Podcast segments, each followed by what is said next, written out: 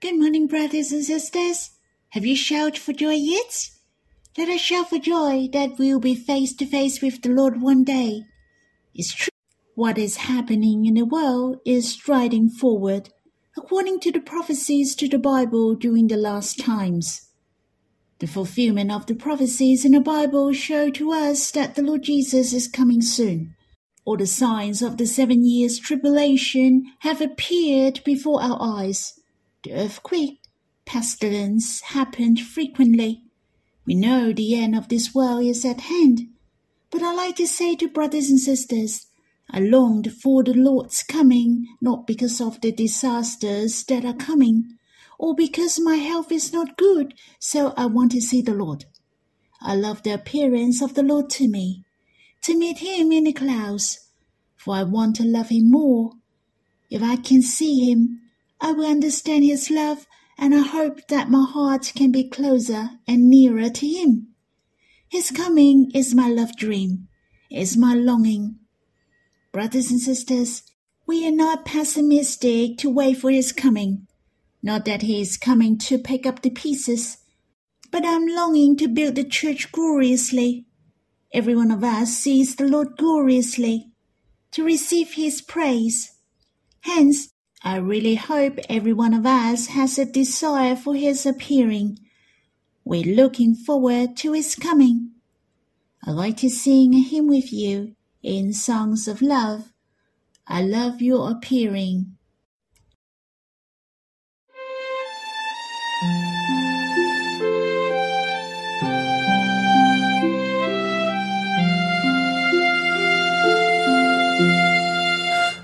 Lord, I love your appearing. You meet me face to face in love for years. No words can tell such deep love and friendship. Seeing your face I will love you even. The clouds be brighter than before. If to abide with you and know your wonder, tis bliss beyond compare. Lord, I love your appearing. The world I laid aside, this world is lacks will pass away. The toiling God ever plies, not far from me. I see the coming glory. You praise me at the stage of Christ. How you cherish all that I have done for you. All this you bear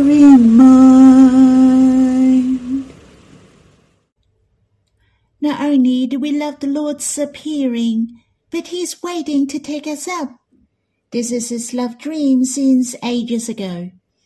He desires to live with us in eternity, to be with Him and in love with Him forever. I'm thinking, how do I know that I love His appearing? Or am I just like other Christians that I don't really want Him to come soon? Not to mention, have a desire for the Lord's appearing. In fact, the Bible tells us what we do to be considered as we love His appearing. If we longed for His coming, not that we just wait aimlessly, we shall be watchful and not enter into temptation, so that our spirits may not fall asleep. Thus we shall draw near the Lord more, to think of Him more and the glory in heaven. If we live this way, then this is the way of loving the Lord's appearing. Then we will notice the world I lay aside, and the lust will pass away, and we're happy to lay before the Lord. And those toils in God abide forever, and this shall be our longings for you and me.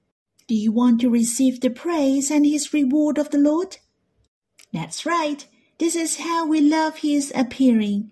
Don't just sit and wait for him to come. Don't just do nothing and wait for his coming. Truly, if you're waiting for his coming, you shall prepare yourself, just as the Bible said, prepare to meet your God. Well, how about we sing this hymn one more time? Let our hearts be well prepared to see the appearing of the Lord Jesus.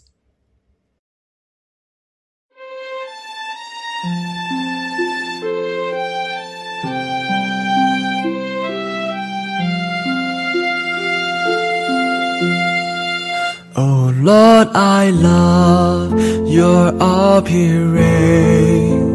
You meet me face to face in love for years. No words can tell such deep love and friendship.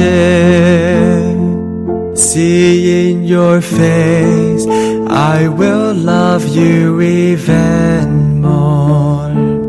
The clouds be brighter than before. If to abide with you and know your wonder, tis bliss beyond compare.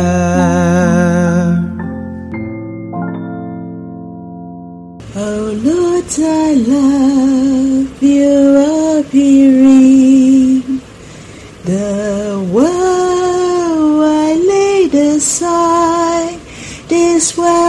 Is lacks will pass away. The toil in God ever plies, not far from me. I see the coming glory.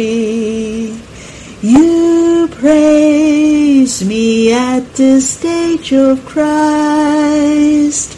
How you cherish all that I have done for you. All this you bear in mind. Lord, truly we so cherish for your appearing, to see you face to face on that day. Lord, we long to welcome for your coming, not because we felt heavy laden, for there are many disasters in the world. We long to be in love with you more, to know more your boundless love, to enjoy your eternal glory in the coming days. Our love with you is enhanced endlessly. O Lord, when we think of that day, we'll be the happiest. Lord, may you help us, not that we just sit and wait on earth, but we know how to prepare ourselves to meet you. Lord, how I hope the church has adorned herself to see you, and the church that satisfied your heart most appeared in the world. Lord, I know you desire most to see our face, to be with you forever. You are the eagerest one to come. Thank you for preparing the dwelling place and the crowns for us. Lord, you're waiting for that moment to give us a big hug and praise us. Oh Lord, may you come soon. Brothers and sisters, you can stop the recording and have some personal time with the Lord. You can draw near Him. He really wants to be close to you and talk to you. You can come back when you're done, then we'll read the Bible. May the Lord bless you. Brothers and sisters, we'll read in Song of Solomon, chapter 8, verse 1. Shall we read these verses? Oh, that you were like a brother to me who nursed at my mother's breast. If I found you outside, I would kiss you, and none would despise me. This verse is spoken by the darling to the beloved. The word you in this verse in the original scripture is referred to a man. Obviously, it is spoken by the darling. The word oh that" gives me the impression that the darling has a high expectation. I suppose this is also our desires to have a deeper relationship with the Lord. The darling longs for the beloved is as close as her brother, who is as close as flesh and blood, is related by blood, and you are much more relaxed and free in this relationship. Thus, not that the love between the beloved and the darling are not as close as before. Instead, they are closer than before. I guess the relationship of flesh and blood is the closest in the world. Even the Bible said, The Lord is not ashamed to call us brothers. It doesn't mean that our relationship is further apart, but it is speaking of we and the Lord all have one source. We are the dear children of Abba. We are born of God. The Lord is the begotten Son of God. We and the Lord have the same position. In fact, there is no relationship in the world that could best describe our relationships with the Lord. Thus, there are many descriptions of our relationship with the Lord in the Bible. For example, the Lord is our shepherd, and we are his sheep. He is the physician, and we are the one who with sickness. The Lord Jesus is our high priest and our elder brother. But the most treasurable among all is that he is our true beloved, and we are his darling love.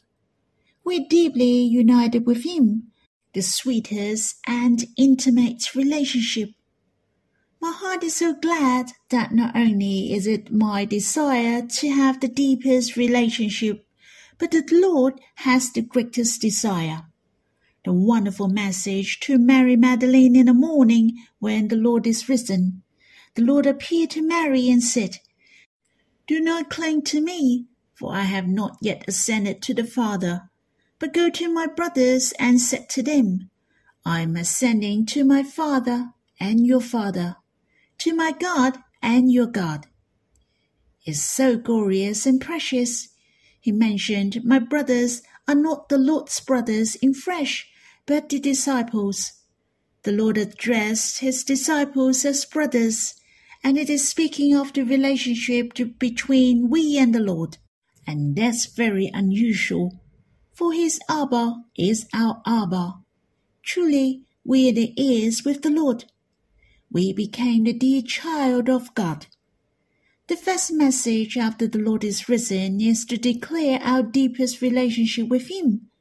And it is not the relationship in flesh, but the deepest and the closest spiritual relationship with us. It's so good that we have come to chapter 8. The darling loved her beloved very much. Oh, that! The darling wished that she is not limited by time, place, or tradition. She is able to kiss her beloved whenever she wants and carefree. I think that we're still living on earth our bodies have weakness and we may get sick. We are limited by our physical body. It is not the most enjoyable. We are not able to love freely, and we are unable to enjoy love freely. Hence, the desire of the darling doesn't want the beloved to be her brother, but the relationship so that we can get along freely. Thus, the word like was used in the verses, like a brother to me who nursed at my mother's breast. The darling described her wish as such, how she longed to be closer and nearer to her beloved. As you can see, Shulamite loved her beloved very much. And in the second sentence she said, If I found you outside, I would kiss you. You see how straightforward and carefree she was. Her heart was so eager to stay close with her beloved, not only in his chambers, in a banqueting house, in a garden, but outside a garden. It expressed that she was so eager to be with the beloved closely. Brothers and sisters, the more we experience the Lord, the more we love the Lord. The more we love to be closer and nearer with the Lord. We do wish that we're not limited by our time, physical body. Is it possible for our wish to come true? Of course it is possible. Our hope is the redemption of our bodies. We can see the Lord face to face on that day. Though we are united with the Lord to be in one spirit forever, we are joined closely spiritually. But there are deficiencies in our bodies that we're unable to fully enjoy His love. We will get tired or our flesh is weak for our outer self is wasting away. Our inner self is saved, and we're seated with the Lord in heaven. But our bodies are not yet redeemed. Thus, we are not able to sit in heaven. But if our bodies are redeemed on that day, in the letter to Romans chapter 8 verse 23 mentioned, and not only the creation, but we ourselves who have the first fruits of the Spirit, groom inwardly as we wait eagerly for adoption as sons, the redemption of our bodies. It is so grateful that not only our spirits are saved, but also our bodies. Let us imagine if only our spirits are saved and we're going to heaven with our corrupted bodies, we will also suffer. The Lord saved us perfectly our bodies will be as glorious as the Lord's on that day. It is mentioned in the letter to Philippians chapter 3 verse 21. Who will transform our lowly body to be like his glorious body by the power that enables him even to subject all things to himself. Wow, it's really amazing. When I meditate on these, my heart was so excited. Our bodies to be like the Lord's glorious body. Is so worthy for us to meditate. We shall think of the body of the Lord, then we can imagine how our bodies will be like.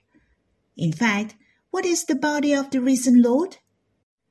Let us read the four Gospels which are about the glorious body of the Lord after he is risen. Then we know how glorious we will be. The most treasurable is not the power of our bodies, but we are so close to the Lord, and that's the most blessed and the happiest. The Lord Jesus appeared to the disciples after he is risen. The disciples could recognize him as the Lord Jesus as soon as they saw him. Firstly, they thought it was his spirit, but the Lord told them to come closer and touched him for the spirit has no flesh and bone, but the Lord Jesus has the physical body. Therefore, our future bodies will be recognized, sensible, and touchable. We will be able to eat, and we will enjoy the food with the Lord. It is fun and a pleasant thing to do. And the glorious body of the Lord is not limited by time and space the Lord Jesus is able to appear to the disciples at any time of the day. The Lord can enter into the house even if the door is closed. The resurrected body of the Lord is really amazing. He is not limited by time, space, as well as this material world. Since our bodies are like the Lord's glorious body, He must be the best. In addition, in the first letter to Corinthians, chapter 15, Paul mentioned our bodies in the future are imperishable. Our bodies live forever. In fact, our present bodies are unable to ascend to the air. Not only are we constrained by gravity, our body in flesh is unable to bear the air pressure and thin air. Our dream of meeting the Lord cannot be accomplished. God loved to have the union with us. How he longs to meet us face to face. Surely God will give us an extraordinary body. He promised to give us a resurrected, glorious, unlimited body which is able to eat, a body to be like the Lord's glorious body, as we can see the heart of God from his promise, how he longs to be with us without any hindrance, for he is so eager for us to experience him. In of Solomon chapter 8 verse 1, the darling longs to be closer with the beloved, and so are we. How precious this dream will be fulfilled by the Lord he will come in the clouds and gives us the resurrected body. Not only we can experience and enjoy the Lord deeply, we will reign with the Lord with our resurrected body to inherit all things. Thus, it is so important to have a resurrected body. We may find our bodies at present have many defects, many sickness, many things that we're not happy about. There are many things like we are not as good as other people in the society. We are not as smart as others. Our physical bodies are not as good as others.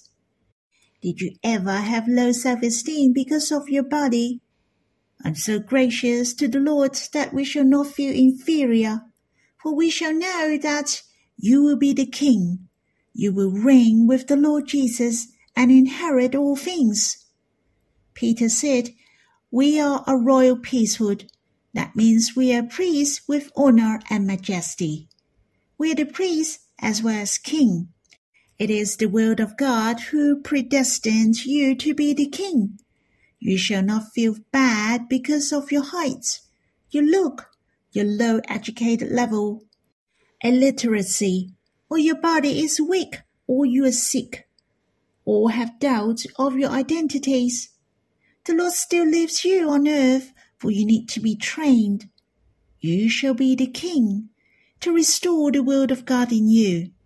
Hence, the most important is to keep yourself in the love of our Lord Christ Jesus, to believe in Him and put our trust in Him. There is nothing can change your position in God's heart. You are king, and forever you will be the king. You can put your trust in the Lord at present life to face all things. What you're facing on earth is only the module of the training. The Lord will make us to be as glorious as Him. How the Lord overcomes and we can conquer through Him. We are constrained by many limitations on earth. We will feel tired, in hunger, we will get sick or even we will die. But all these physical difficulties will disappear on that day when our bodies are redeemed. Brothers and sisters, the Lord Jesus will come soon.